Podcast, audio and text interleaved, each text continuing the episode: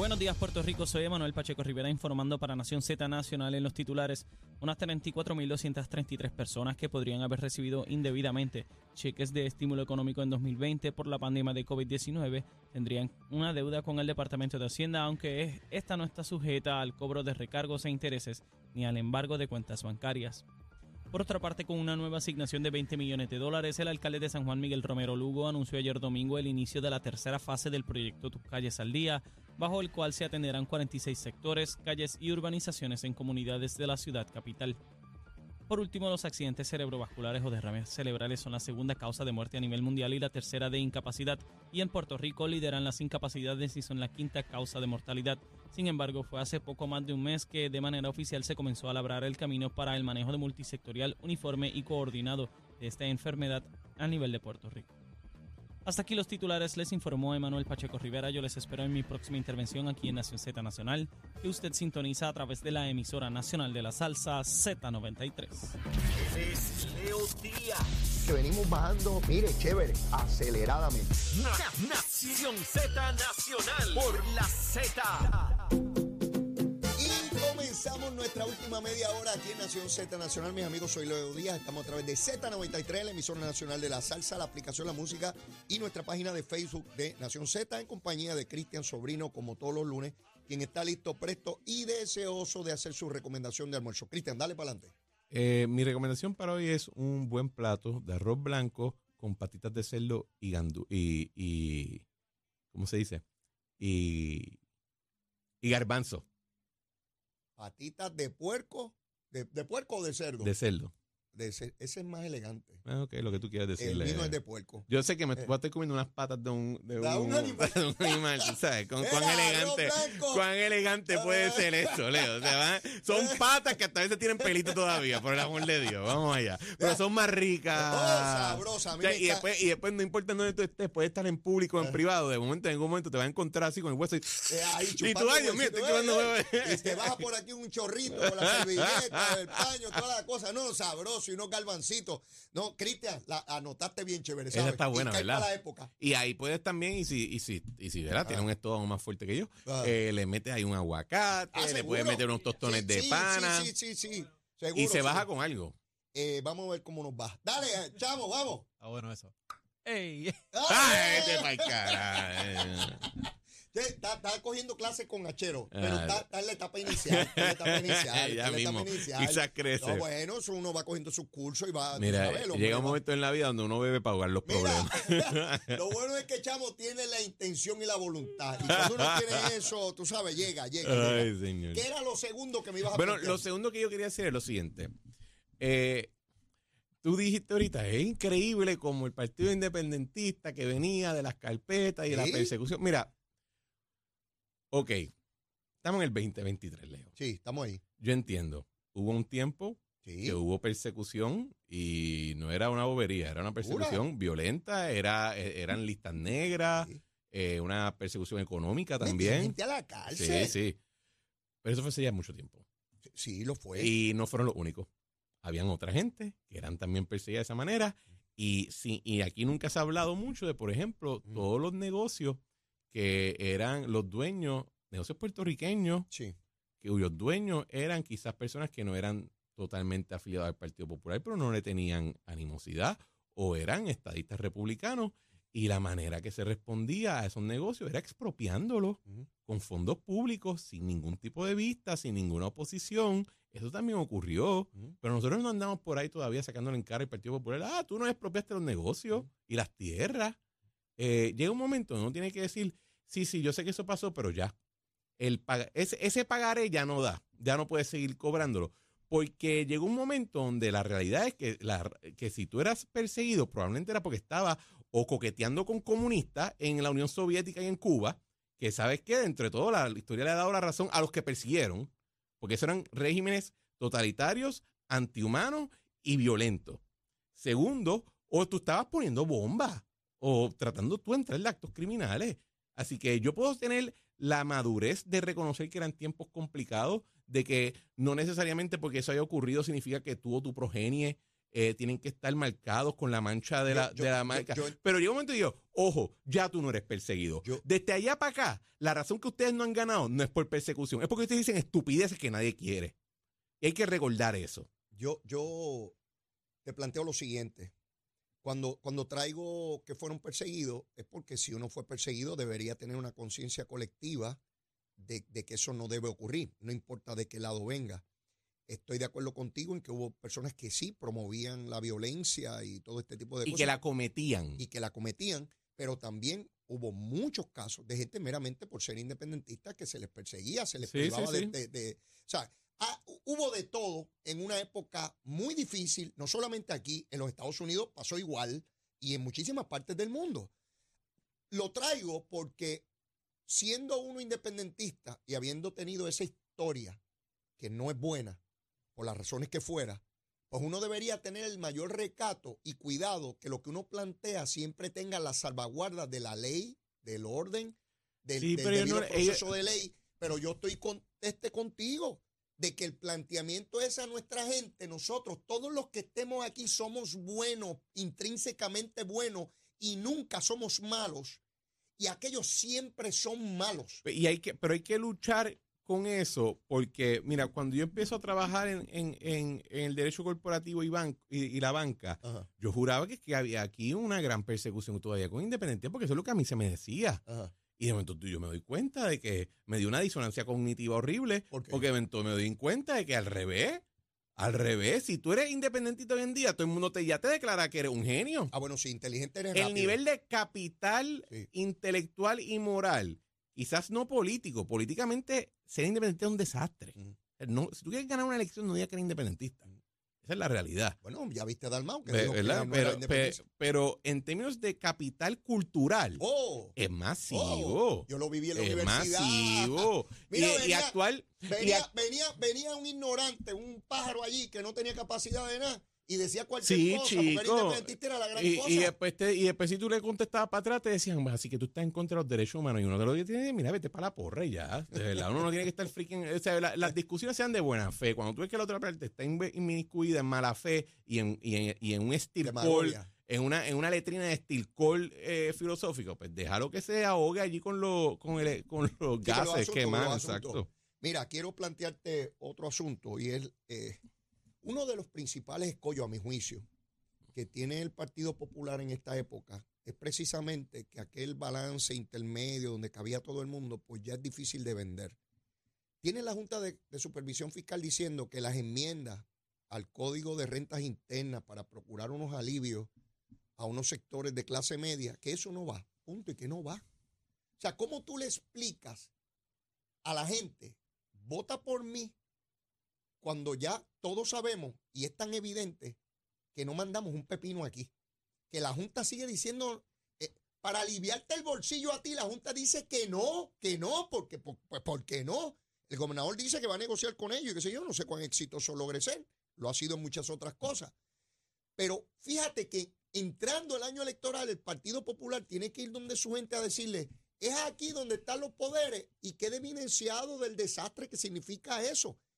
Plantea Jesús Manuel, el estatus es importante, pero no lo vamos a tocar ahora. O sea, no hay manera de articular un discurso que te atraiga a esos miles de electores que se fueron con Victoria Ciudadana. Yo creo, mira, el, fíjate, primero al tema de la negociación del gobernador, yo tengo que admitir que cuando el gobernador comenzó con esa estrategia, Ajá, una más, un poquito más templada, a mí me Sí. gustaba un poquito la que era más ruidosa, así. eh, sí. Eh, yo era, yo estaba bien escéptico de que si eso iba a funcionar, porque había bregado con esa bestia y sabía cómo es que funcionaba y, y yo decía, a las buenas no va a ser. Mm. Nunca nada con ellos a las buenas. Mm. Nada. Mm. Con el tiempo, y este miércoles sale un episodio de mi podcast con el director de gerencia y presupuesto, Juan Carlos Blanco, que hablamos sobre el tema. Sí. Yo he tenido que modificar mi visión de mundo ¿Por porque a él, porque al gobernador le han funcionado ciertas cosas y ha logrado ciertas cosas. Así que eh, si antes yo pensaba que con la Junta la única manera A de bregar era que eh, siempre que se vaya a filmar algo, ellos tienen que recibir cinco galletas, pero yo creo que solamente ne- necesitan recibir tres. Eh, Ah, sí. ya sea, no me- es que me- no haya que dar galletas, pero Sí, menos. sí, no me han podido convencer de que no hay que darle galletas, pero ciertamente menos galletas. Eh, y si antes yo pensaba que no, toda concesión que ellos consiguieran, tenía que, ellos tienen que sangrar para conseguirla, pues no estoy diciendo que no deben estar amorotonados, pero quizás no tienen que sangrar. He sido, he sido convencido de que hay un espacio para un, un- un proceso más diplomático Ajá. con la Junta de Supervisión Fiscal. Lo que, lo que pasa es, del punto de vista del Partido Popular, Mm. es que ellos no han podido articular cómo encaja en su visión de mundo este concepto de la autonomía con el hecho de que te enmendaron tu constitución unilateralmente y pusieron una junta que puede irse por encima de tu proceso democrático. Ellos no lo han podido articular. Estoy seguro que podrían tratar de hacerlo. Hay un argumento de que, mira, entraron en quiebra, es un estado de excepción, así que pues, no, te puede, no te puede sorprender que se, se modifique el ordenamiento en lo que se restablece Mm. el buen funcionamiento. Eso es parte normal de la teoría, pero... A rayo, yo creo que tú sería, harías tremendo trabajo en el Partido Popular. Eh, sí, sí, sí, me- si, si fuera, si estuviese enajenado, Oye, ah, sería, ah, habría un ah, buen ah, trabajo. Has elaborado una Eh, cosa ahí. Pero, pero ese tipo de argumentos ellos no lo han podido hacer y no tienen el interés, yo creo que de hacerlo, porque ellos quieren decir como que, ay, esto no está en issue, ignóralo. Sí, sí. Eh, y caemos en esta estupidez de yo tengo credibilidad y tú Exacto. no, eh, es estúpido. El, el, ahora, lo que estamos viendo con la parte, y yo estoy bien a favor, y yo estoy bien, bien a favor de, de la, el proyecto de reforma o de enmienda contributiva que se hizo, Sí. porque yo encuentro particularmente absurdo que una pareja de policías Sí. casados. ¿verdad? Esté en la misma tasa contributiva que yo. Porque a mí me va súper bien. Yo pago muchas contribuciones, pero yo tengo mucho ingreso. Bueno, es que sí. Y entonces, que una... Pero ¿sabes qué es la cuestión? Que si el mundo, que si yo, yo desaparezco, el mundo puede bregar. Dos policías menos son más necesarios. Y que ellos le apliquen la misma tasa contributiva que a mí lo encuentro un poquito ofensivo. Eh, y cuando digo un poquito, bastante. ¿Verdad? Eh, y yo creo que eh, hablar de que, ah, esto es un asunto, y, y me, me molesta mucho la manera que la Junta lo despachó como que, ah, eso, la- las reformas contributivas no se pueden hacer por procesos políticos, tienen que estar bien estudiados. Reemplaza la palabra político por democrático. Mm. ¿verdad? Eh, ellos lo que te están diciendo es que tú no tienes derecho de responderle a tu electorado y a tu pueblo y en última instancia a los contribuyentes que te están pagando a ti y a ellos en la Junta su salario. Mm. Tú tienes que mantenerlo a ellos en servidumbre contributiva para que tú como político y nosotros en la Junta podamos seguir mamando la teta gubernamental. Eso yo lo encuentro sumamente ofensivo. Y si sabes que hay que recortar en el aparato público para que gente que gane mucho menos que yo, Cristian Sobrino, tengan mejor alivio contributivo, pues yo estoy dispuesto a darle un cantazo al aparato público. Y hay todavía bastante áreas para recortar.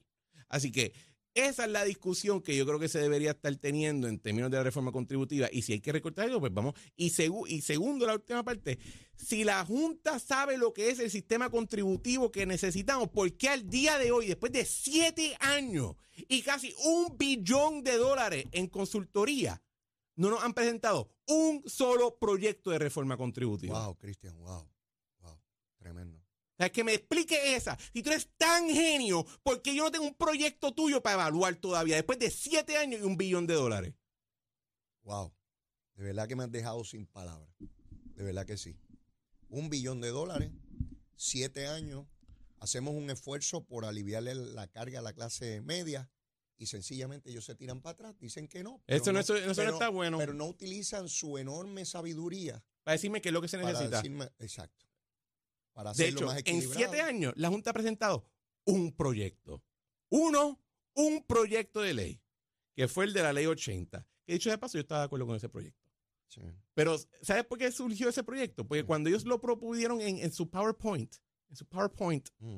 eh, yo le pregunto a la directora ejecutiva en la vista pública, eh, la ley requiere que eso esté basado en un proyecto de ley. Yo no he visto el proyecto de ley, ¿dónde está? Lo prepararon un fin de semana. ¿Verdad? Así que no me hablen a mí de respuestas políticas, porque yo los vi politiquear bastante. Sí, sí. Eh, y ahora, el día de hoy, sí, ellos saben tanto de reformas contributivas que me presenten su proyecto y entonces lo debatimos.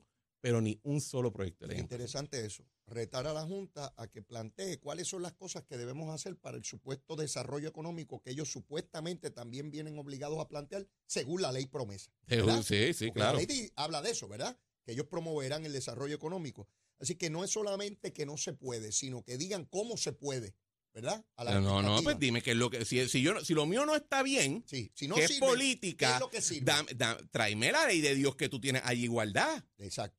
Porque para yo decir que lo tuyo es malo, yo tengo que saber lo que es bueno. Ah, Exactamente. Para yo decir que eso es malo es porque sé lo que es bueno Correcto. en cualquier actividad humana. Así ¿verdad? es. Digo, si por, por es definición. Si yo te digo que es malo y tú me contestas, y, pues que es bueno, y yo empiezo a, a- a so- a- como Sócrates, tú sabes, "Ay, pues vete a la porra. tú Sí, sabes, no es. sí. Mira, en el caso de, de San Sebastián, que tú sabes que el alcalde se fue con, con Oye, dignidad. dijiste algo, yo no sabía que fueron más personas a votar para la presidencia que a la primaria del 2020. Eso lo aprendí ahora contigo. Pues, pues yo lo aprendí también de lo que ocurrió ayer. Eso está loco. Resulta que la primaria de ley, donde estaba Wanda Vázquez y Pedro Pierluisi, senadores representantes en San Sebastián en el 2020, fueron a votar 3.265 personas. En la primaria de ley, en la grande. Ayer, para escoger al presidente del Partido Nuevo Progresista en San Sebastián, no el candidato a alcalde. Fueron más gente que en la primaria. Fueron 3.504. De 3.265 a 3.504. Fue más gente ayer. Ese es el municipio que Javier Jiménez. ¿Y cómo comparaba eso con las primarias anteriores? ¿No tienen esa data? No, eso no lo tengo. Tengo lo. lo- Porque el lo- que- lo- yo te digo algo, esos números, el que esté apostando de que el PNP está Oh, mira herido eso. Oh. y desmotivado, yo veo esos números y, y- San Sebastián es popular. Sí.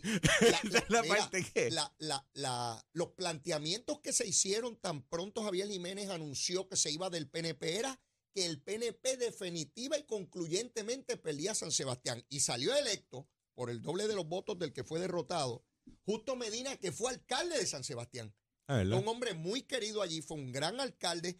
Y tú sabes cómo llega Javier Jiménez a la política, porque Tú- Justo Medina lo reclutó y estaba en la legislatura Ah, municipal de verdad. de, de- de- de Justo Medina. ¿Cuándo fue eso? En el año de la Huácara, cuando yo era legislador, los Cuando era 90. chiquito. Eh, no, chiquito no, este menor. Era gordito.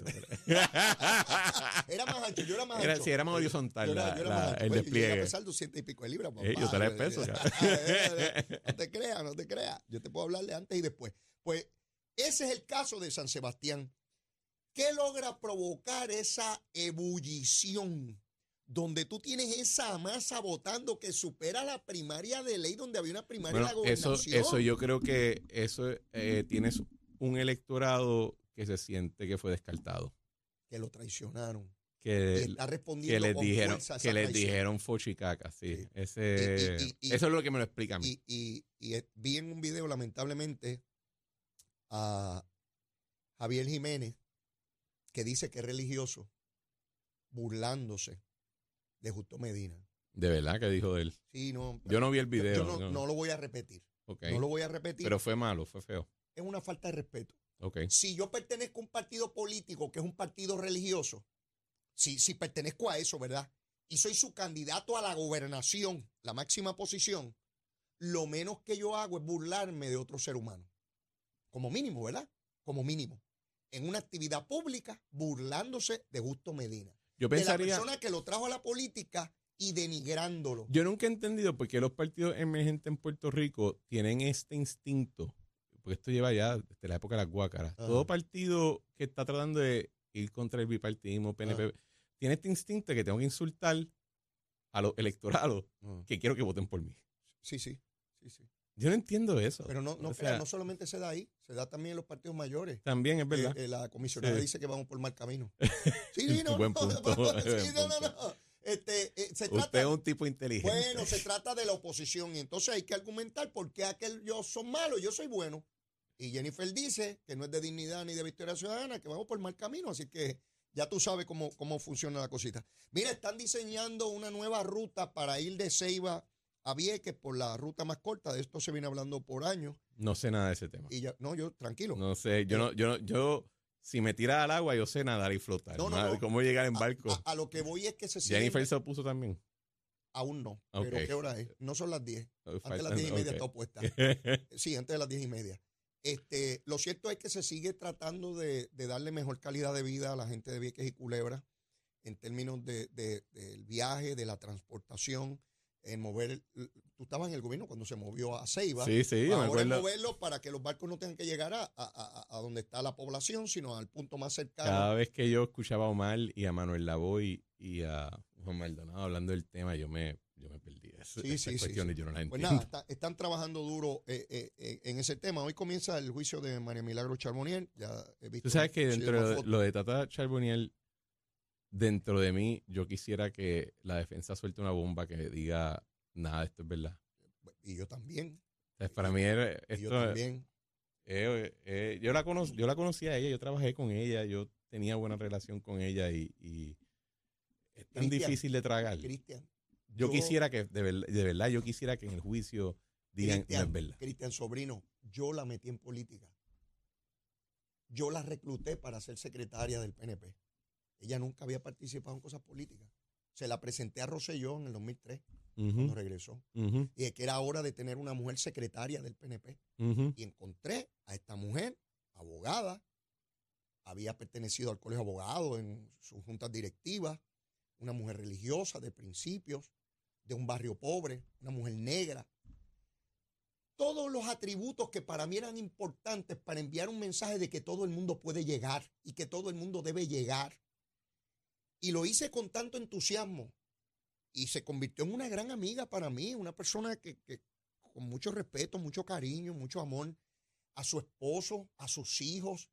Ese, el jovencito, yo lo conozco desde que era un chiquitín y lo vi. O sea, esto para mí es dramáticamente doloroso. Es como si procesaran a un familiar mío. Y, y uno veía también lo que le hacían los medios a ella, que la trataban de, de... ridiculizar. Y yo, la tuve, religiosa. yo la tuve a ella de oficial examinadora en un caso que yo, que yo estaba participando ante el, el procurador del paciente Sí. en la época de Fortuño. Eh, y yo quedé sumamente impresionado, de- o sea, porque ella la trataron de convertir como en una brutita. En una, en una pandereta aleluya que simplemente repite lo que le diga el pastor. Y, y esa no era ella, No. era una persona bien inteligente. y- y sobre todo, Y lo- me- logró la aprobación del Código Civil. sí, que había, no se había podido hacer en 20 años. En décadas, 20 años. Aquello lo iniciamos en los 90 cuando yo era legislador. Yo recuerdo, yo en un Y- momento participé del proceso cuando era estudiante de Derecho. Y, y- y ella logró que se aprobara ese código, que se hicieron muchísimos planteamientos de que quitaba derechos, no quitaba ninguno, añadió derechos. Sí. Nadie ha salido a impugnar ese código Hay, civil. hay algunas secciones que todavía necesitan un poquito de edición, pero eso lo hacemos en la carga. Bueno, lo que pasa es que Nada sale perfecto. Eh, eh, no, lo que iba a decir es que eh, hay, ¿verdad? Y, y si de verdad pues sale culpable y, y la evidencia está ahí, pues uno se tiene que atener. Pero yo todavía quisiera que, Vamos a ver. que salga algo que diga que no es Vamos a ver. Porque a mí me, a mí me dolió mucho. Y a mí también.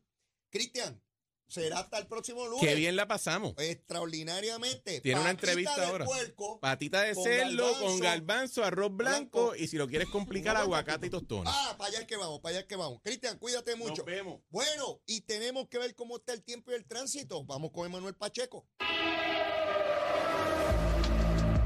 Buenos días, Puerto Rico. Soy Emanuel Pacheco Rivera con el informe sobre el tránsito. A esta hora de la mañana ya ha reducido el tapón en la gran mayoría de las carreteras principales del área metropolitana. Sin embargo, la autopista José de Diego se mantiene congestionada desde el área de Bucanan hasta la salida hacia el Expreso Las Américas en Atorrey.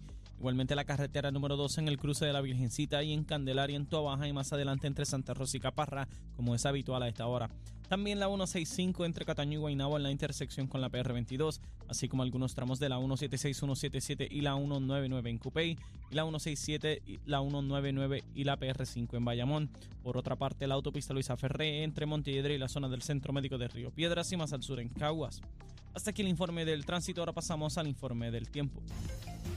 Para hoy, lunes 11 de diciembre, el Servicio Nacional de Meteorología pronostica para todo el archipiélago un día generalmente húmedo, ventoso y lluvioso, con intervalos de nubosidad y cielos claros. En la mañana se esperan lluvias pasajeras para el este y en la tarde se esperan aguaceros con tronadas para el este, el interior y el oeste, mientras que para el resto de la isla se espera un día parci- parcialmente soleado con algunos chubascos. Hoy los vientos se mantienen generalmente del este-noreste de 8 a 16 millas por hora con algunas ráfagas de sobre 20 millas por hora y las temperaturas máximas estarán en los altos 70 grados en las zonas montañosas y los medios a altos 80 grados en las zonas urbanas y costeras. Hasta aquí el tiempo les informó Emanuel Pacheco Rivera. Yo les espero en mi próxima intervención aquí en Nación Z Nacional que usted sintoniza a través de la emisora nacional de la salsa Z93. Hablándole claro al pueblo. Nación Z Nacional, soy Leo Díaz. Buenos días a todos. Leo Díaz en Nación Z Nacional por la Z. Bueno, mis amigos, ya en los minutos finales, nuevo presidente en Argentina desde el día de ayer. Milei juró como presidente de Argentina. Vamos a ver, ya está tomando medidas muy controversiales, pero vamos, las estaremos discutiendo según se vaya andando. Por lo pronto no tengo tiempo para más que no sea la súplica.